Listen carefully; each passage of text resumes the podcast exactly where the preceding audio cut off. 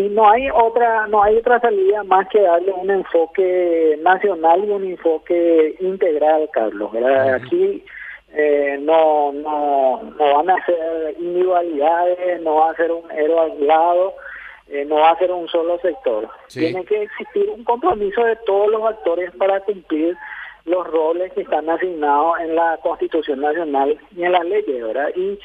para esa con esa finalidad tiene que haber una voluntad política clara.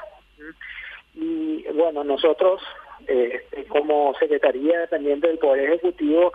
eh, hemos trabajado en la elaboración de un plan que, bueno consideramos que técnicamente es es correcto. Eh, tenemos un marco conceptual que ha que eh, recoge eh, objetivamente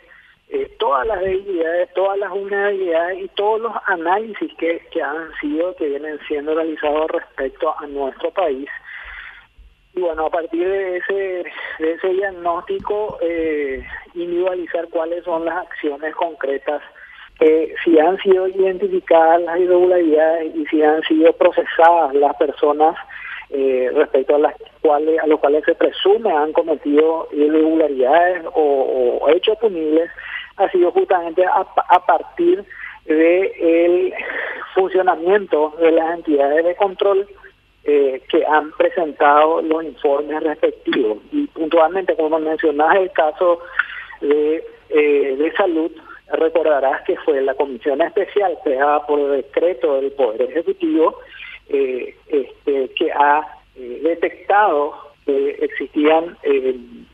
insumos defectuosos que habían sido prohibidos en esa en esa conocida convocatoria por vía de la sección número 36 y merced a ese a ese informe que ha sido elaborado por la Comisión Especial de Supervisión de Compras, el Ministerio de Salud ha formulado una denuncia por tentativa de estafa.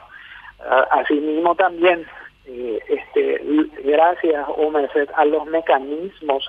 de transparencia activa que funcionan en el, Estado paraguayo, como la, Dirección de Contrataciones Públicas, eh, las eh, este, fiscalizaciones inmediatas de la Contraloría General de la República, han sido detectadas este, las irregularidades y han sido puestas a conocimiento de los órganos eh, competentes.